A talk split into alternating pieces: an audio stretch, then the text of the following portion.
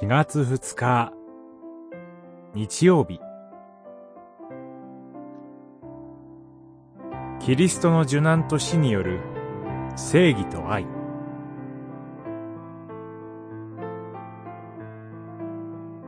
マタイによる福音書。27章。11節から56節。エリ、エリ、レマ、サバクタニ。これは、我が神、我が神、なぜ私をお見捨てになったのですか？という意味である。27章、46節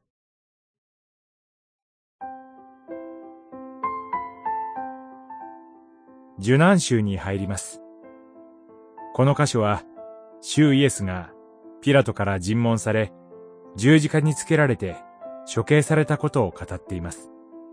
主イエスの処刑に関わった人物として、既得権益に執着していた宗教指導者たち、堅くなな群衆、そして優柔不断で巧妙なピラトという三種類の人々が登場します。彼らの姿は、私たち自身の内にある罪の姿に他なりません。私たち皆が、取り返しのつかない罪を犯して、主を十字架につけているのです。マタイは、主イエス・キリストの受難と死の出来事を詳しく記しています。兵士たちによる侮辱、十字架による処刑、イエスの死、そして葬りです。このキリストの受難と死は、決して偶然ではなく、旧約聖書の予言の成就です。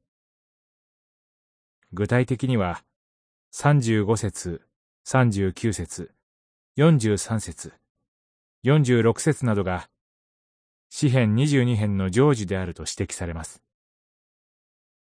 キリストは、旧約の完成者です。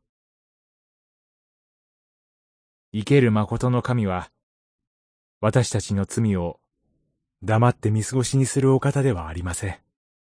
けれども、その罪を私たちに負わせるのではなく、キリストに負わせられました。